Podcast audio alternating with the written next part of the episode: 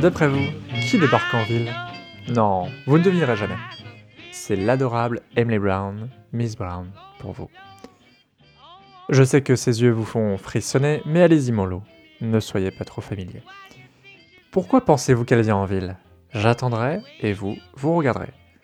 C'est la charmante petite Miss Brown comme vous l'appelez, mais pour moi, c'est Baby. Miss Brown to You est une composition de Richard Wettig et de Ralph Renger sur des paroles de Léo Robin pour une interprétation magistrale de Billie Holiday. Si le texte a été écrit par un homme, il prend une saveur particulière avec la voix de Billie Holiday qui n'est alors qu'au début de sa carrière. Contrairement au cliché de la femme brisée, empêtrée dans des relations toxiques et luttant contre ses addictions, on y entend une Billie Holiday heureuse d'avoir les faveurs de cette Miss Brown qui fait tourner toutes les têtes. Une interprétation d'autant plus osée que l'enregistrement date de 1935, autant dire pas franchement une période LGBT friendly. Je tenais à vous faire écouter ce morceau qui, sous le couvert d'un swing un peu naïf, introduit une célébration de l'amour sans tabou. Bref, une excellente chanson pour se plonger dans le répertoire de cette immense chanteuse qu'est Billie Holiday, que le saxophoniste Lester Young surnomme Lady Day.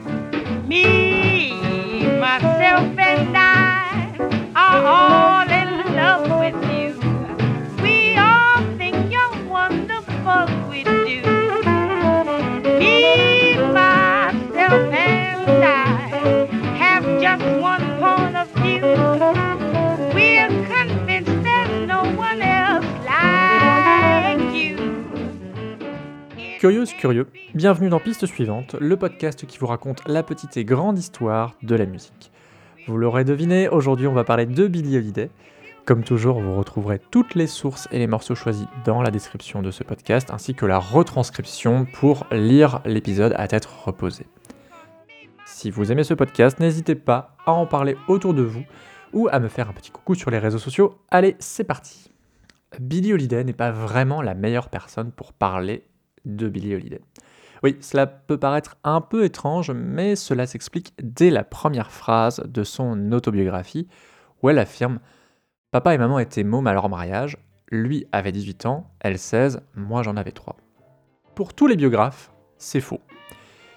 Clarence Holiday, le père donc, avait 17 ans. Sa mère, Sadie Fagan, en avait 19. Et ils n'étaient pas du tout mariés. Alors, pourrait croire que l'autobiographie de Billie Holiday est enjolivée. Et j'ai envie de dire oui, mais non. Billie Holiday est née sous le nom d'Eleanora Fagan à Philadelphie un beau jour d'avril 1915. Son père était souvent aux abonnés absents, volage, grande gueule, bagarreur. Il était aussi un guitariste de jazz très prometteur. Sa mère, quant à elle, vivotait en travaillant comme bonne pour de riches blancs. Si elle espère récupérer le père de sa fille, elle ne dédaigne pas les autres hommes qui lui tournent autour. C'est dans ce contexte familial très modeste, pour ne pas dire très pauvre, que la petite Eleonora grandit. Très vite brinque de foyer en foyer pendant que sa mère était sortie pour le travail ou les loisirs, la petite fille est envoyée un coup chez une demi-sœur, un coup chez une tante. L'accueil n'est pas vraiment chaleureux, sa tante Ida est particulièrement violente avec la petite fille, sans parler du traumatisme euh, lorsqu'elle se réveille dans les bras de sa grand-mère morte dans son sommeil. Après un mois à l'hôpital, où elle reste sous le choc complètement muette, la petite Holiday rentre chez sa tante Ida, qui l'a punie. Vu l'ambiance, la jeune Eleonora, que son père surnomme Billy les rares fois où il se voit, fait tout pour vivre chez sa mère. Elle quitte très vite l'école et fait de petits boulots pendant que sa mère continue le ménage la semaine, et fait de drôles d'excursions à New York le week-end où elle revient avec de nombreux cadeaux. Prostitution, vous avez dit? Alors sans doute. Il faut dire que la petite comprend déjà vite ce qu'il se trame puisqu'elle fait souvent des petites courses pour une mère maquerelle qui tient un établissement dans son quartier. À ce titre, dans son autobiographie, Billie Holiday raconte que lorsqu'elle a à peine 10 ans, elle refuse les sous qu'on lui donne pour faire des courses, mais en échange, elle demande à écouter les disques qui passent dans ce petit bordel juste à côté de chez elle. Et c'est là qu'elle entend pour la première fois Louis Armstrong ou encore Bessie Smith, sans doute l'icône absolue de Billie Holiday. Et elle découvre notamment le morceau West Blues, qui là est interprété par Louis Armstrong.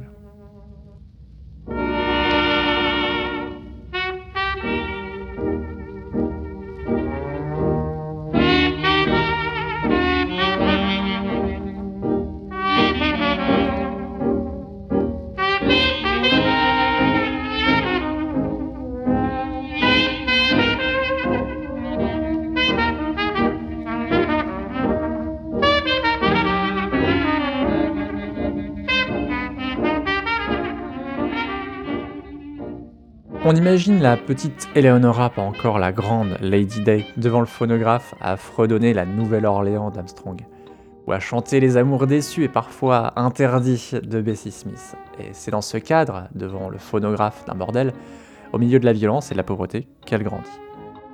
À 10 ans, un voisin la viole, ce qui en plus du traumatisme que cela doit être, participe à jeter l'opprobre sur elle et sa mère, qui n'avaient pas besoin de ça. Cette agression la séparera un temps de sa mère, dont on soupçonne une éventuelle complicité dans l'affaire. Elle sera envoyée chez les bonnes sœurs, et autant dire qu'elle a le même lot de brimades que chez sa tante. Une fois sortie, la vie de la jeune adolescente oscillera entre petits boulots, maison de détention, et petites visites au père pour lui demander s'il peut dépanner pour les fins de mois difficiles. Elle travaillera dans les pires bouges possibles, où elle s'initie à la prostitution, mais aussi à la drogue, à l'alcool, qu'elle retrouvera plus tard et malheureusement sans modération. Un soir, à bout de ressources, elle postule dans un bar en tant que danseuse. Le pianiste joue un morceau, Billy se déhanche mais ça ne prend pas. Le patron veut la mettre dehors. Sympa, le jeune musicien lui demande si elle ne sait pas chanter un air ou deux. Et un peu, ouais. La jeune femme de 17 ans entonne alors un Traveling All Alone qui scellera son destin. Like heavy stone. Traveling, traveling, all alone. Who will see and who will care about this load that I must bear? Traveling, traveling, all alone. Et c'est comme ça, a priori au Pods Jerry, que Billie Holiday aurait fait ses débuts. Plus tard, elle chantera au Log Cabin, un de ces lieux de fête très populaires à la fin de la Prohibition, et elle y rencontrera John Hammond, futur immense dénicheur de talent, euh, bah, Bob Dylan et plein d'autres, ainsi que Benny Goodman, jeune clarinettiste très prometteur avec le pianiste Bobby Anderson. John Hammond lui permettra d'enregistrer avec les deux autres ses premiers morceaux, comme celui-ci.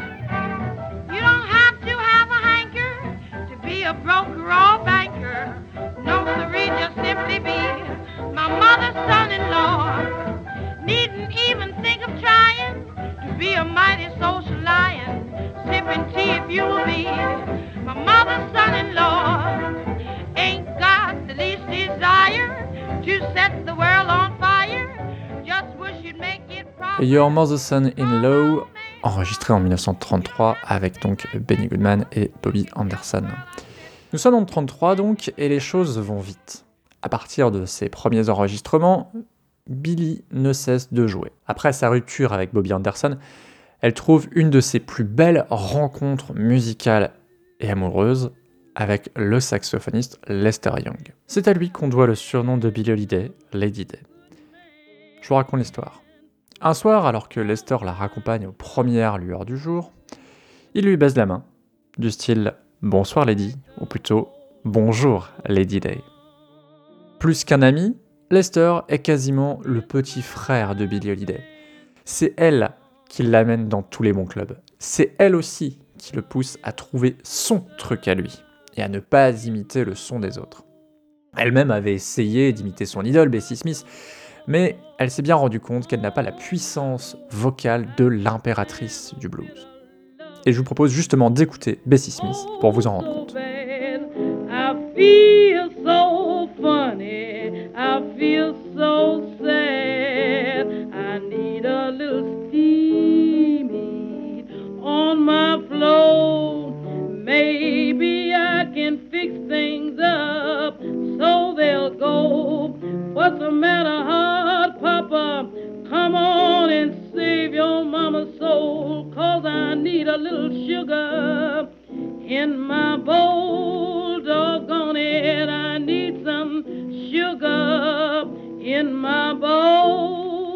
Need a Little Sugar in My Bowl par Bessie Smith, surnommée l'impératrice du blues. Je laisse aux plus coquinous d'entre vous deviner le sens de cette chanson. Mais bref, revenons à une de ses plus grandes admiratrices, Bill Holiday, qui euh, fera plus dans le feutré ou dans le subtil, qui euh, lui va ravir d'ailleurs. Alors que Lester trace peu à peu sa route, Billy aussi creuse son trou euh, et John Hammond lui dégote même un rôle euh, dans un film d'un grand jazzman euh, qui s'appelle Duke Ellington. Dans les hauts, elle joue à l'Apollo dans un orchestre de premier ordre, et dans les bas, elle cache les bleus que lui inflige son compagnon de l'époque. À 20 ans, elle enregistre avec le pianiste Teddy Wilson quelques pistes, comme le Miss Brown to You qu'on a écouté tout au début, et au fil des engagements avec Teddy Wilson et d'autres, Billie Holiday se fait un nom. En 38, elle intègre l'orchestre d'Art Show, une formation swing uniquement constituée d'hommes blancs. Alors, si la presse est dithyrambique et que leurs prestations radio passent plutôt bien, l'intégration au sein de l'équipe ne se passe pas très bien. Déjà, Billy n'en fait qu'à sa tête et refuse les chansonnettes formatées qu'on lui présente. La tournée se passe plutôt mal, où elle peut constater les différences de traitement pour les personnes noires dans le sud des États-Unis par rapport au Canada, où elle est traitée comme une diva. Peu à peu, Bill Holiday devient une star du jazz vocal. Mais ce qui la distingue des autres grandes chanteuses de son époque, comme Ella Fitzgerald, c'est un morceau, selon moi. Un poème mis en musique, plus exactement, que Lady Day enregistrera la première avec une interprétation unique et que beaucoup considèrent indépassable. Ce morceau, c'est Strange Fruit.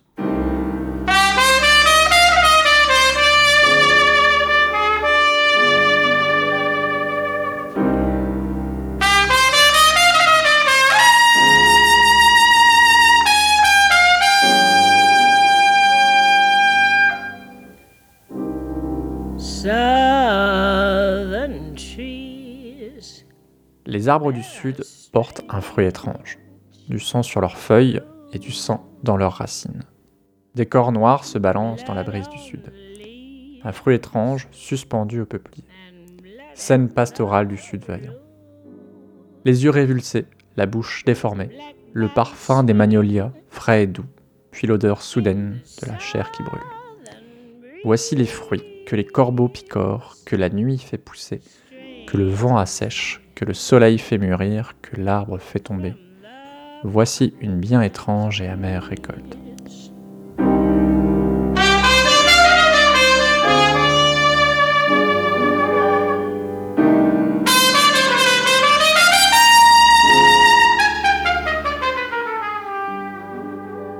Difficile de poursuivre une émission normale après ces mots, mais essayons tout de même de comprendre d'où vient cet enregistrement et où il mènera notre cher Billy. Strange Fruits est l'œuvre de Abel Miropol, un prof de littérature anglaise d'origine juive. Sur son temps libre, il prend la plume sous le nom de Lewis Allan, où il écrit des poèmes ici et là dans des revues communistes. Au début des années 30, il tombe sur la photo de deux pauvres adolescents nord-américains, Thomas Chip et Abraham Smith, pendus à un arbre au fond de l'Indiana, victimes d'un lynchage.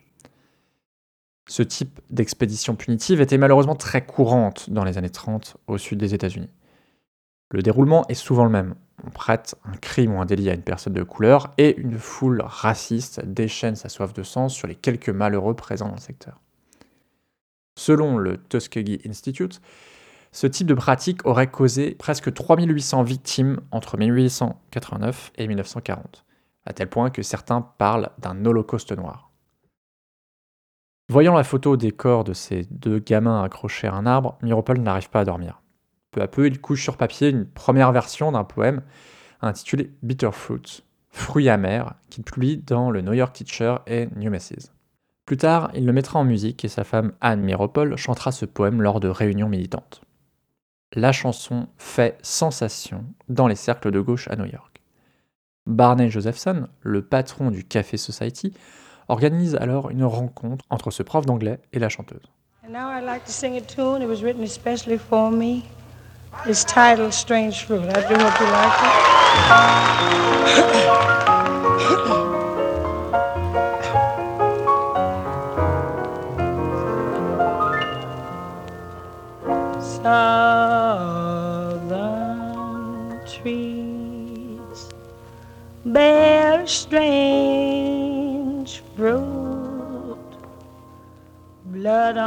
La suite est un peu floue et la version de Billy Holiday et d'Abel Miropol diffère.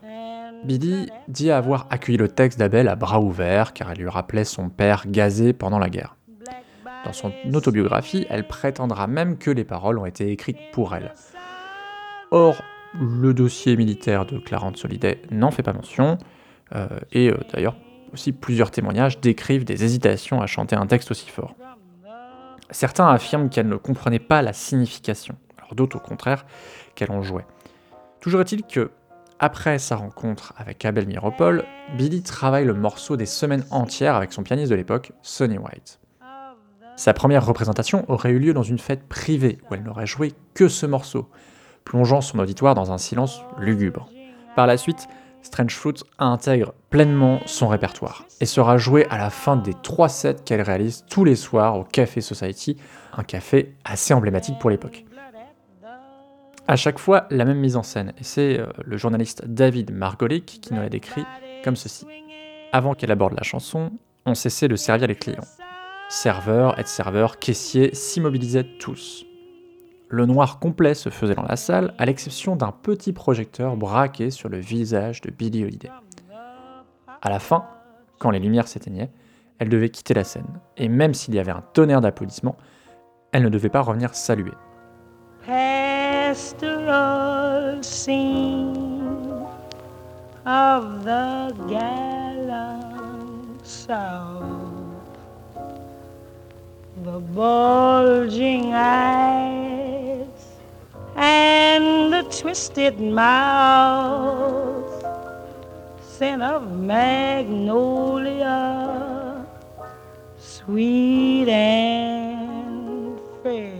Imaginez l'effet que peut avoir cette chanson, interprétée par celle qui était alors la grande prêtresse du swing. Les spectateurs se sont mis à réclamer cette chanson. Parfois, des incidents éclatent dans le public. Billy elle-même se sert de cette chanson pour abréger ses spectacles, comme pour punir ses salles les plus turbulentes. Quand vint l'heure d'enregistrer le morceau, son producteur John Hammond, dont on a parlé précédemment, et le label Columbia, chez qui elle enregistrait jusqu'alors, se défilent. Hammond n'aimait pas la chanson et la Columbia avait très probablement peur de la réaction de ses clients sudistes. Ce sera donc Commodore Records qui enregistrera Strange Fruit. Le rendez-vous est pris, ce sera le 20 avril 1939. L'enregistrement durera 4 heures. Milt Gabler, le patron de Commodore, paye à ce jour 500 dollars pour Strange Fruit et trois autres morceaux. Le reste appartient à l'histoire ou à la simple légende. Billy continuera son chemin, semé d'embûches, d'hommes violents et d'addictions avec Strange Fruit à ses côtés. Rares sont les artistes à reprendre avec succès Strange Fruit. La reprise sans doute la plus notable est peut-être celle de Nina Simone, qui au final l'interprétera assez peu car la jugeant trop dure. Certains cercles militants s'approprieront Strange Fruit, le milieu LGBT particulièrement car le mot fruit est utilisé par les homophobes pour désigner les personnes homo. Je ne sais pas si les souffrances évoquées sont comparables, reste un texte, un air, une voix, tous les trois uniques. Libre à chacun ou chacune de les écouter. Bonne écoute en tout cas, et rendez-vous au prochain piste suivante. For the tree to drop.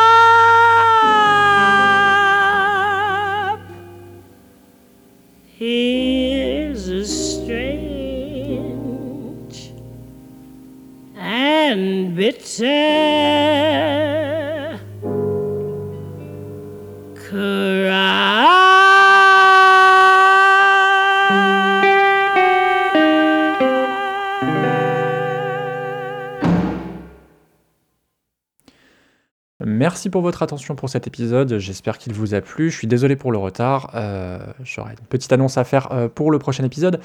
Euh, pour tout vous dire, c'est vraiment euh, la lecture du, du bouquin euh, Strange Fruit euh, par, euh, David Margolick qui m'a donné envie de faire euh, piste suivante. Donc, euh, voilà, je tenais à le faire et je tenais à prendre le temps de le faire. Euh, je regrette de ne pas avoir pu euh, détailler la vie entière de Billy Holiday, mais euh, en 15-20 minutes, c'était pas possible. Voilà, à la prochaine.